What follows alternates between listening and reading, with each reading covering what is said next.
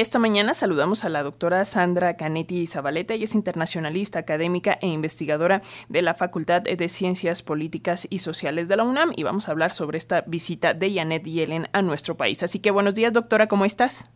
Hola Alexia, muy bien. Y tú un saludo a ti y a quienes nos escuchan. Gracias por tomarnos esta llamada y bueno, pues comenzando esta conversación y siendo la, seguridad y el combate al fentanilo, el, el trasfondo de este acuerdo en materia de cooperación en México y Estados Unidos, este acuerdo financiero. Eh, ¿Qué tipo de políticas se, se, van a instrumentar para que justo ambas naciones controlen estas inversiones extranjeras con el fin de, controlar también el ingreso de dinero ilícito en las organizaciones criminales? ¿Cómo ves este asunto, doctora?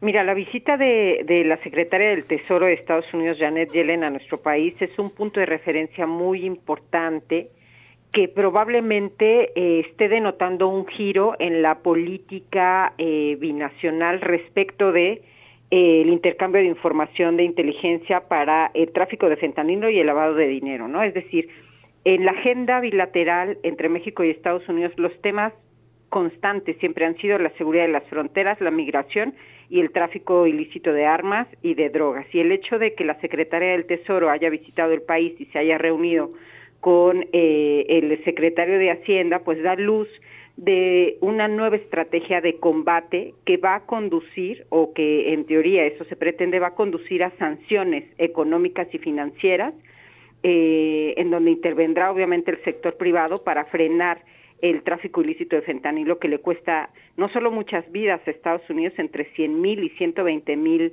personas mueren al año en ese país por sobredosis, sino que también le cuesta mucho dinero. Tan solo en 2020 el costo de, esta epidemia por fentanilo eh, fue de 1.5 billones de dólares. Es decir, hay una merma económica muy importante en Estados Unidos, que además es el mayor consumidor de fentanilo y tiene una crisis importantísima en medio también de un proceso electoral que se avecina en ambos países. Así que es muy importante y el hecho de que haya planteado sanciones económicas, no solo en términos de seguridad tradicional, de combate a los a los grupos de narcotraficantes, sino en términos financieros económicos, eh, pues va a dar un giro, digamos, en esta política para enfrentar este problema tan severo que tiene Estados Unidos, en el que México, China están eh, pues íntimamente involucrados.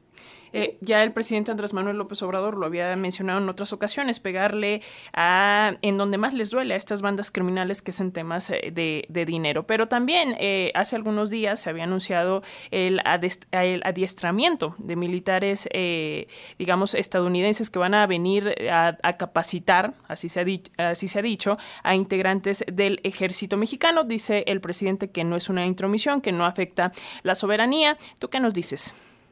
Sí, efectivamente, digamos que el ala más conservadora, eh, tanto de demócratas como republicanos en Estados Unidos, han eh, pues tomado esta iniciativa de intervenir militarmente, así lo han declarado, intervenir militarmente el territorio mexicano para combatir en el propio territorio a los eh, grupos narcotraficantes, ¿no? Eh, esto generó mucho debate, evidentemente. El presidente Andrés Manuel, como tú lo dices, dice que no es una intervención a la soberanía, que es simplemente una cooperación bilateral en un tema que, que pues es de interés para ambos países. Eh, y esto efectivamente, ¿no? Evidencia la importancia de la crisis que está teniendo en nuestro vecino del norte el tráfico de, de fentanilo y al parecer efectivamente la llegada de Janet Yellen busca eh, enfrentar este problema por la vía financiera sin dejar de lado, claro, eh, el combate tradicional al, al, problema del narcotráfico, ¿no? particularmente con el fentanilo, que es precisamente a través de la capacitación, del adiestramiento de las Fuerzas Armadas para, para combatirlo. Y, todos estos, digamos, anuncios, esta reunión también se da después de que el embajador de Estados Unidos en México, Ken Salazar, hay que decirlo, pues aceptara que 70% de las armas usadas por los cárteles mexicanos en el trasiego, en el propio trasiego de drogas hacia el norte, pues llegan de Estados Unidos, ¿no? Pero, pero digamos, a casi 10 meses de que termine esta gestión del presidente Andrés Manuel López Obrador, ¿qué pendientes nos quedan para reforzar la cooperación en esta materia entre ambas naciones? Evidentemente, el tiempo que le queda en la presidencia Andrés Manuel no va a ser suficiente para atacar un problema que es estructural, Alexia.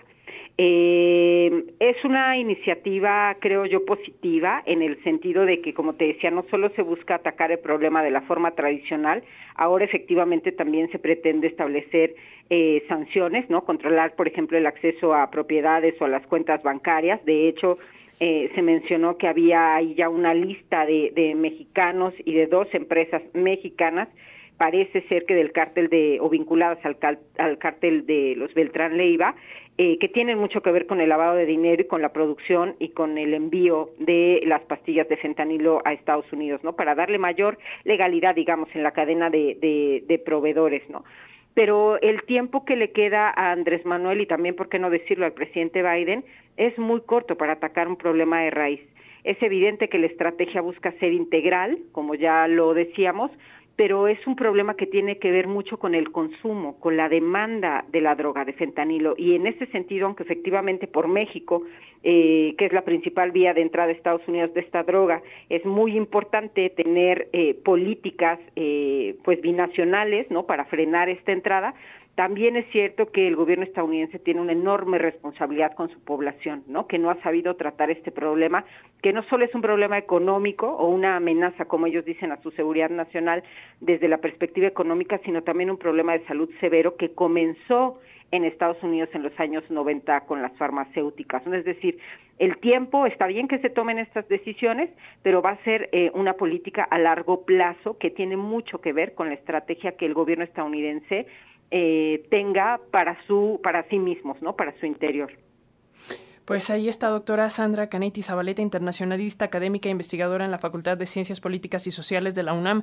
Gracias por ayudarnos a entender más eh, sobre eh, las repercusiones de esta visita de la titular del Tesoro de Estados Unidos, Janet Yellen, y pues seguiremos en comunicación para seguir abordando y analizando estos temas, por supuesto. Gracias, Alex. Un saludo a ti y a tu auditorio.